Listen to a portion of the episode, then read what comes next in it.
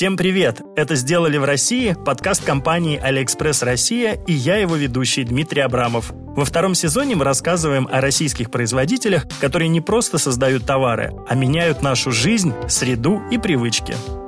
Этот выпуск сделали в России о региональных бизнесах, которые восстанавливают жизнь в малых городах и деревнях, о тренде на локальных производителей и историях двух предпринимателей – бренде валеной обуви «Snegi» Кирилла Васильева из деревни Долосцы и одежде бренда «Grannies» Юлии Алиевой, которую с любовью вяжут бабушки со всей России. Сегодня в регионах России появляется все больше локальных производств. Они выпускают не только классные товары, но и меняют культуру потребления и жизнь отдельных населенных пунктов. Кто-то уже наверняка слышал о бренде ягодного меда Кока Белла из деревни Малый Турыш. Его основательница Гузель Санджапова несколько лет назад бросила работу в IT-сфере, променяла большой город на деревню с населением 69 человек и подхватила работу семейной пасеки. А сегодня Кока Белла – бизнес, благодаря которому в Малом Турыше закипела жизнь. Он обеспечил местных жителей работой и хорошим заработком. Так в деревне продавец в магазине получает 8 тысяч рублей, а зарплата на производстве Кока-Белла 12-16 тысяч рублей. Благодаря Гузель в деревне появились детская площадка, клуб, общественный центр. Летом на производстве Кока-Белла своим бабушкам и дедушкам помогают дети и подростки. Регионы действительно стали притягивать больше предпринимателей, особенно в пандемию, когда многих перевели на удаленку и работать стало можно откуда угодно. Люди стали уезжать подальше от людных мегаполисов и прогулок в маске по расписанию, поближе к природе и более расслабленному образу жизни. Еще одна причина интереса предпринимателей – мода на локальные товары. Она появилась из потребительского интереса к экологии и стремления создать новую культуру производства и потребления. Люди хотят покупать товары, созданные с душой теми, кто любит свое дело, а не что-то из масс-маркета. И хотя в самих деревнях условий для бизнеса и жизни не стало больше, развитие соцсетей и маркетплейсов дало возможность каждому, кто что-то создает, это что-то начать продавать. Даже народные промыслы, такие как вещи и аксессуары от фабрики Елецкие кружева или керамическую посуду Дымов керамика, с недавних пор можно заказать на AliExpress. Для маркетплейса поддержка отечественных производителей, в частности локальных производителей из малых городов и деревень, очень важное направление. В прошлом году вышел проект «Хорошие вещи». Команда AliExpress Россия рассказала в нем как раз об интересных народных промыслах. Рассказывает Евгения Арнаутова, руководитель направления B2B PR в AliExpress Россия. Жители деревни, вопреки каким-то стереотипам, не только занимаются традиционными лубочными производствами, но на самом деле делают много разных вещей. Они вяжут и шьют, производят изделия из металла, замечательные продукты питания. Проблема в том, что на 2020 год пришлась пандемия и изоляция. То есть выставки, ярмарки, рынки и другие привычные для народных художественных промыслов каналы продаж были недоступны. Поэтому, к сожалению, многие предприятия переживали крайне тяжелые времена. Мы решили поддержать народные промыслы не только пригласив на нашу платформу со всеми имеющимися у нас субсидиями, но и выделив грант. В итоге мы объявили конкурс с призовым фондом в 14 миллионов рублей. Четверо победителей конкурса получили по 1 миллиону рублей деньгами на развитие бизнеса. Еще 10 предприятий выиграли компенсации своих расходов на работу с маркетплейсом, комиссия, логистика, продвижение, также в пределах 1 миллиона рублей для каждого. Всего мы получили около 50 заявок, в конкурсе участвовали и компании, и индивидуальные предприниматели, даже самозанятые граждане со всей территории страны, из трех республик и 21 области. Народные промыслы действительно не всегда что-то лубочное. Такие производства тоже развиваются и создают вполне современные вещи. Вот что вам приходит на ум, когда вы слышите слово «валенки»? Наверное, вы представляете бабушку в массивной шерстяной обуви и калошах, которая бредет по заснеженной деревенской дороге. Но валеную обувь бренда «Снеги» из небольшой деревни Долосцы на северо-западе России охотно покупают и молодые модники.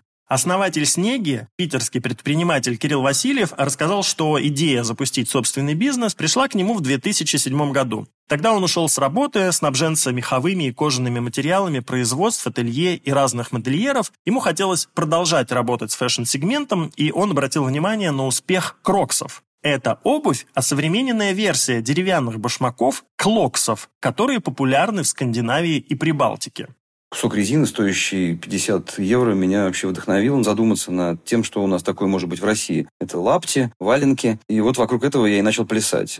В итоге Кирилл остановился на валенках. Сначала пробовал сам валять из шерсти, разбирался в технологии и думал, как приспособить такую обувь к современной жизни. Для этого валенки нужно было сделать более модельными и практичными. Кирилл использовал рубленную колодку, которая учитывала анатомию ноги, разделение на правый и левый сапожок и особенность самой обуви. Ее делают без пятки. Добавил резиновую подошву, придумал разные дизайны, модели отличаются по высоте. Есть похожие на домашние тапочки без задников и подъема по голени, а есть именно сапожки. И все это в разных цветах – индиго, олива, терракот и так далее. Когда работа над дизайном закончилась, настало время задуматься о создании производства. И тут возникли трудности. В России фабрики, которые занимались валянием, фактически отжили свой век. Исчезли и учебные заведения, которые готовили необходимых мастеров. 120 предприятий было в Советском Союзе валеночной обуви. Осталось 7. Мне даже не с кем было посоветоваться и вообще посмотреть, как это все работает и действует. Они просто все моментально закрывались, тут же сдавались на металлолом. Предприятия в основном стояли либо в аренду там бизнеса какого-то, либо просто брошенные стояли посреди городов. Потому что обычно это были градообразующие фабрики. Кириллу пришлось создавать производство, фабрику «Снегири» фактически с нуля. Мы в поисках оборудования приехали в город Себеж Псковской области в котором было самое крупное на северо-западном регионе предприятие по производству сапоговаляльной продукции. Приехав, увидели разоренное, полностью брошенное помещение посреди города и нашли там директора фабрики и главного механика инженеров. Довольно почтенный возраст у них, но тем не менее смог я передать им свой запал, заразить их верой в будущее, и они согласились нам помочь организовать по новой производство. Мы купили разрушенное здание детского сада в деревне в 30 километрах от Себежа. Там были только стены и дырки для окон. Даже пола не было. Полностью перекрыли кровлю, возобновили теплоснабжение, построили котельную, настелили полы, вставили окна. И, в общем-то, оборудование стали собирать со всей России. Оборудование действительно собирали по всей России, перевозили с закрывшихся или закрывающихся предприятий, а что-то даже находили за рубежом. Например, красильный барабан Кирилл привез из Милана, благодаря своим старым связям. Некоторые станки также делали под заказ. Мы нашли такое интересное производство в Калуге. Это какое-то ответвление нелегкой промышленности, которому была поставлена задача сделать малые цеха для обеспечения занятости производственной отдаленных регионов России и разработать маленькие станки. В их э, списке оборудования существует то, что мы могли бы каким-то образом применить к себе. Какие-то центрифуги, барабаны, молотильные машины, всякое такое. И они компактные конкретно вот под задачи карликовых производств. Нам это очень понравилось, мы с ними сотрудничали и продолжаем сотрудничать, потому что у нас есть идеи что-то еще сделать. Несмотря на все сложности, Кирилл считает, что упадок отрасли в чем-то даже помог. Мы смогли снабдить себя за копейки, за гроши вообще оборудованием. Нормальным, работающим, действующим, которое можно чинить, потому что оно простое, там никакой сложности нет. На запуск предприятия у Кирилла ушло около 5 миллионов рублей вложений. 3 миллиона на оборудование и материалы для ремонта и производства первой продукции и еще 2 миллиона на пробные запуски и зарплаты сотрудникам. Первоначальные затраты вернулись за 5 лет работы. Но эта цифра на вскидку, отмечает Кирилл, потому что бизнес постоянно развивается. Заработанное тут же инвестируется в расширение производства и штата. Сейчас бренд «Снеги» – это две команды. На фабрике снегири работают 16 человек. Это и местные жители, и люди из соседних населенных пунктов. Директор фабрики и главный механик приезжают из Себежа, а некоторые сотрудники даже из-за границы, из Беларуси. И еще 16 человек работают в Санкт-Петербурге. Сотрудники шоурума, колл-центра, специалисты по продажам на маркетплейсах и складские работники. Курьерская работа полностью отдана на аутсорс, хотя некоторые заказы доставляют и своими силами. Так, в позапрошлом году, 31 декабря, Кирилл сам доставлял снеги покупательнице. Это, кстати, один из важных моментов в снеге. Все сотрудники взаимозаменяемы. У каждого есть основная специализация и знания о других технологических процессах. Если кто-то заболеет, уйдет в отпуск или просто внезапно потребуются дополнительные руки, любой сотрудник сможет подхватить дело и подошвы приделать, и заготовки на колодку насадить. В планах Кирилла расширить ассортимент, начать делать шляпы, сумки, товары для здоровья, но пока основной фокус именно на валенке. У нас сезонная продукция. Основное время продаж – это сентябрь, март. Каждый сезон продаж у нас шел под флагом определенного направления развития в продажах. Когда-то это были благословенные, забытые уже времена розничные магазины, когда не было пандемии, когда можно было ходить без QR-кодов, и был доступ в торговые комплексы, ярмарки и всякие увеселительные мероприятия, устраиваемые в городах. Мы вставали магазинчиками, маленькими корнерами. Несколько сезонов мы так работали. То мы зашли одновременно в несколько маркетплейсов и, собственно, молились на них, потому что они сделали продажи больше, чем мы делали сами. Конечно, сейчас весь мир пришел к тому, что прямые продажи, сайт – это то, что делает основную кассу, то, что позволяет напрямую общаться с покупателями и слышать их, слушать их. Но как такой способ поностальгировать, вспомнить молодость? Мы очень любим все равно вот рождественские маркеты. На данный момент можем сказать, что с сайта, ну то есть собственными ресурсами мы продаем где-то половину, 50%. Наверное, 30% маркетплейс нам дает. И уже появившиеся у нас оптовики, постоянные покупатели, где-то 20% начинают забирать на себя. Такие показатели – долгая работа по созданию новой ниши и продвижению своего бренда. Когда Кирилл только начинал свое дело, валенки, даже такие современные, не имели большого спроса на начале продаж пять лет назад всем казалось, что это что-то очень дорогое, а я должен был объяснять, а вы знаете, мы это делаем руками. Мы это делаем, э, вы не представляете, как э, боремся за это. И что мы несем вместе с этим продуктом, помимо его материальной ценности, мы еще создаем нематериальные истории вокруг этого всего. Сейчас никому ничего не надо доказывать, объяснять. Мне кажется, уже юные ребята прекрасно согласны с этой ценой. Передовое население наш клиент, наш любимый и уважаемый друг. Помимо развития бизнеса, Кирилл ставит перед собой и другую задачу – вернуть деревне заработанное. Ведь именно благодаря помощи и вовлеченности местных жителей ему удалось запустить и развить свой бизнес. Рабочие места, которые обеспечила фабрика снегири и благодаря которым людям не нужно уезжать в крупные города на заработки, лишь маленькое начало. Сейчас мы приобрели здание Дома культуры в этой деревне, пока он будет использоваться для наших целей. А в дальнейшем, ну, вдруг мы станем еще более богатыми и успешными, и у нас появится лишний жирок, ну что, будем кино крутить в актовом зале. То, чем тоже сейчас занята голова и хотел бы занять руки, это создание какой-то культурной среды в нашей малой производственной родине, в Себеже и в Долостах. У нас был опыт краунфандинга на бумстартере. Благодаря этому мы приобрели в администрации города здание бывшей типографии городской. Она закрылась, и ее постигла та же участь, собственно говоря, что и фабрики. Прекрасные, чудесные машины типографские были уехали. Осталось само здание. Оно чудесное, старинной валунной постройки. Себеж находится на территории Латгалии, это восточный э, район Латвии. Там были поляки, латыши, и они оставили свой след архитектурный. И вот специально для типографских целей построены два здания. Одно редакция, другое типография. Редакция сохранилась как редакция, но она не работает уже. Она, ну, чем-то занимаются они, ну, по крайней мере, еще вот во владении администрации находится. А типографии они отказались совсем. И мы ее забрали под себя до сегодняшнего дня там находится склад наш, но все время я смотрю о том, чтобы сделать там такой небольшой местный культурный центр. Как бы с этого начать отдачу своего ресурса обратно в этот городок, который так мне помог найти свое предназначение. Кирилл Васильев и фабрика «Снегири» – история об одной деревне. А что насчет обеспечения рабочими местами людей по всей России? Такую задачу поставила перед собой Юлия Алиева и запустила в 2018 году Гренис – бренд вязаной одежды, которую делают женщины-пенсионерки. Я хотела делать моду руками бабушек. Мне кажется, что это очень классная история, когда молодое поколение и старшее поколение объединяется ради общей цели. Изначально найти бабушек было очень сложно. Я разместила объявление в социальной сети, на него откликнулось несколько человек. В итоге на встречу пришли трое, и осталась одна. Женщина, которая в меня поверила, Елена Леонидовна. Мы с ней очень много времени проводили вместе, и я разрабатывала дизайны, но это только так визуально показывала ей какие-то картинки. Она полностью все связала, и у нас э, родилась эта первая коллекция. Там были в основном аксессуары, шапки, варежки, и был один свитер. Вот наш бестселлер до сих пор остается. Я в тот момент э, написала блогеру Ирме Агановой, и она решила поддержать проект безвозмездно, просто потому что ей очень понравилась идея, что в проекте вяжут бабушки. Мы с ней провели фотосессию. В нее пошла первая волна, которую подхватили СМИ, и затем подхватили зарубежные СМИ. И так о проекте очень много кто узнал.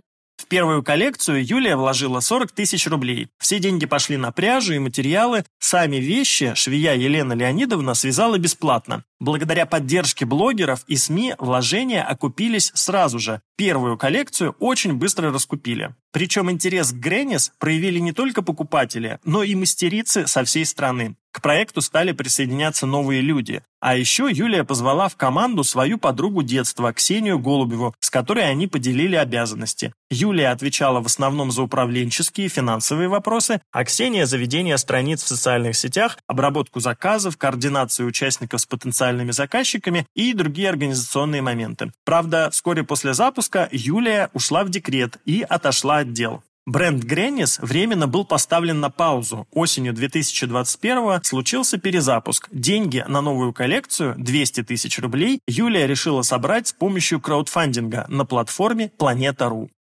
Чуть больше, чем за месяц, мы собрали больше 130% от заявленной суммы. 480, что ли, человек поддержали нас. Мы сделали очень классные фотосессии, сняли лукбук, кампейн, прям вышли, я бы сказала, на новый уровень. Бесконечно горжусь результатом. Я сама ношу эти вещи, и мне просто приятно э, осознавать, что это делают наши мастерицы. Получается, что вот у нас две мастерицы из Москвы, и мы привлекли также дополнительных мастеров. Например, у нас э, есть бабушка, которая в Чебоксарах живет, и она шьет шоперы, в которые мы упаковываем наши изделия. Есть мастерица также в Москве, которая делает для нас аксессуары. Мы сделали кардиган на пуговицах. Они из бисера, и она вот э, руками создает эти пуговицы. Они получились очень красивые. И еще мне показалось, что было бы очень классно, если бы мы что-то клали в подарок к заказу. И таким подарком стали сахарные петушки, как из детства, которые нам делает э, еще одна мастерица из Архангельска. Так что получилось, что один свитер, например, или один заказ несет в себе поддержку как минимум четырех мастериц. Вещи Греннис продаются только в социальных сетях и на сайте. Выходить в другие каналы дистрибуции Юлия пока не готова. Объем выпускаемых коллекций маленький, и масштабировать его быстро не получится. Все изделия идут под заказ, практически все, просто потому что они очень дорогие в себестоимости. Чтобы связать какое-то определенное количество, нужны большие вложения. Я все-таки не самый рисковый человек, я не буду делать огромную партию, я лучше протестирую спрос, что пользуется популярностью, что нет. Есть э, огромные каналы продвижения, можем сотрудничать с шоурумами, можем в конце концов арендовать свою площадку или выйти на маркетплейс, но при этом изделия должны быть в наличии для этого. А еще есть такой момент, что все-таки это дорогая перуанская шерсть, и если люди будут без конца это примерять, я очень боюсь, что в какой-то момент ну, э, это будет не так бережно, как бы мне хотелось, и э, изделия будут э, приходить в негодность. И, соответственно, по этим соображениям мы пока что не рассматриваем эти варианты, но на будущее, конечно. Однако Гренис не единственный проект Юлии. Есть еще Russian Гренис. Он появился почти одновременно с брендом в 2018 году. После запуска первой коллекции писем от пенсионерок было так много, что Юлия решила создать небольшой маркетплейс, где можно купить готовые модные вещи и аксессуары, созданные пожилыми людьми, причем не только вязаные. У нас очень большой ассортимент. Помимо классического вязания, есть очень редкие виды рукоделия, Например, кто-то ткет на старинном ткацком станке настоящие половики. Не то, что из нашего, из детства наших бабушек и дедушек. Есть э, керамисты, есть э, дедушки, которые делают бижутерию, есть э, зодчество, бисероплетение, плетение на коклюшках. Если в бренде Гренис бабушки работают как подрядчики и вяжут на заказ по чужому дизайну, то в Russian Гренис каждый мастер сам решает, что продавать и за сколько. Хотя, если мастерица устанавливает слишком маленькую цену, Юлия и команда могут предложить ее чуть повысить. У нас есть участница из Калининграда, ей 80 лет, Серафима Дмитриевна. Это просто огонек. Она устанавливает стоимость на свои изделия, прямо скажем, высокую, но она и делает классно. Я вообще ни в коем случае не оспариваю. Она мне написала письмо от руки, сфоткали и отправили. Это просто. И она написала, вот я такую стоимость сделала на свои изделия. Ну что сказать, люблю зарабатывать. Но она сделала ремарочку. Не потому, что я люблю деньги, а потому, что это мотивация. И я, кстати, с ней полностью согласна. Наверное, у многих, кто сейчас слушает подкаст, возник вопрос, а как вообще следить за работой участниц Russian Grannies? Как контролировать сроки, качество материалов, продукции? Ведь это пожилые люди, их много, да еще они разбросаны по всей России. На самом деле не так уж это и сложно. Существует стереотип, что бабушки и дедушки совершенно не умеют пользоваться гаджетами. Оказалось, что это далеко не так, и даже те, кому за 80, могут гораздо активнее пользоваться социальными сетями, нежели даже молодые. Например, у нас есть участница Ася Адольфовна, ей 80 лет. Периодически мы с ней общаемся через голосовые сообщения. Она мне записывает, как у нее дела, как здоровье. Мне кажется, это очень здорово. Ну, конечно, такие не все. Моя бабушка, например, ей 86. И она совершенно не умеет пользоваться телефоном. И такие участники у нас тоже есть. В таких случаях помогают родственники. Если бабушки не могут, например, сами отправлять заказы, то за них это делают их э, родственники. И это такой приятный момент, потому что это, мне кажется, даже сближает их в какой-то степени. Однако есть другая сложность. Случается, что некоторые изделия мастериц не пользуются спросом. У кого-то дела идут лучше, у кого-то хуже, но и с этой ситуацией удается справляться. У нас есть группа создана специально для мастеров. И туда мы выкладываем разные описания изделий, которые, как нам кажется, могут зайти. Кто-то прислушивается и делает, и выстреливает так. Кто-то не хочет лишнего действия делать. Это очень сильно зависит от людей. Все разные. Кто-то живет про это, без конца что-то создает, креатив, что-то присылает, очень активничает. И, конечно, у таких людей есть продажи. А кто-то один раз отправил изделие. Вот у меня есть то-то, то-то, то-то. Причем это, например, варежки или шапочки, чего у нас много. И поэтому тут, э, как в жизни, естественно, отбор. У кого-то берут, у кого-то не берут. Стараемся немножко мотивировать или же еще, как вариант, у нас периодически, конечно же, случаются корпоративные заказы. Мы их с удовольствием всегда берем и стараемся привлекать вот мастериц, у кого было мало заказов, чтобы им какая-то и денежка, и мотивация. У нас есть предложение для корпоративных заказчиков. Наши носочки, варежки с логотипом, шапочки, шоперы, которые всем зачастую оказываются очень нужны. Вот это вот основное предложение, которое мы направляем. И также мы всегда обсуждаем что-то в процессе. Если, например, компании нужно что-то с их логотипом, то мы можем и разработать под них, предложить какие-то варианты. То есть э, в принципе, это очень живой процесс, и поскольку у нас очень талантливые мастера, варежки-то и носочки умеют взять практически все, справляемся. Алиэкспресс Россия, кстати, один из заказчиков Grannies. Команда проекта и бабушки помогли компании создать коллекцию фирменного мерча. Грэннис, Russian Grannies – еще не все проекты Юлии. Есть также Granny's Toys – ответвление Russian Grannies. Это уже социальное предпринимательство. Юлия и команда отобрали лучшие, на их взгляд, авторские игрушки, которые могли бы пользоваться большим спросом. Их выделили в отдельную коллекцию, которая всегда есть в наличии в Москве. Цены на них уже устанавливают не мастера, а команда проекта. В ней, кстати, на данный момент уже 4 человека. Грэннис, Russian Grannies, Grannies Toys пользуются спросом с обеих сторон, как и в самом начале пути, причем настолько, что временно закрыт прием новых мастеров и введен лист ожидания. Просто в данный момент нет столько работы, чтобы обеспечить ею всех желающих. Но в планах Юлии есть расширение, заняться рекламой и таргетом, расширить ассортимент, увеличить прибыль и все это в рамках бренда Grannies, чтобы вкладывать заработанное в развитие социальных проектов их маленькой экосистемы системы. И, конечно, дать еще большему количеству бабушек и дедушек возможность классно провести время на пенсии. В России бизнесов и проектов, похожих на Снеги и Греннис, на самом деле не так уж и мало. Просто многие из них пока только раскручиваются, ищут возможности роста. И потому о них известно не такой широкой аудитории. Учитывая все тренды, их время еще придет. И я надеюсь, что это произойдет совсем скоро. Очень здорово, что предприниматели не боятся работать с новыми территориями, а не только с Москвой, Питером, крупными городами. Это открывает большие возможности как для них самих, так и для жителей малых городов и деревень, где и находятся эти производства. Или мастера, как в случае Grannies. Вместе они меняют среду не только вокруг себя, но и во всей стране. И люди поддерживают это своим откликом и рублем. Вы слушали подкаст «Сделали в России», созданный Алиэкспресс и студией «Техника речи». Если вам понравилось, оставьте отзыв и расскажите про нас друзьям, чтобы больше людей узнали о том, как заниматься бизнесом с пользой и себе, и людям.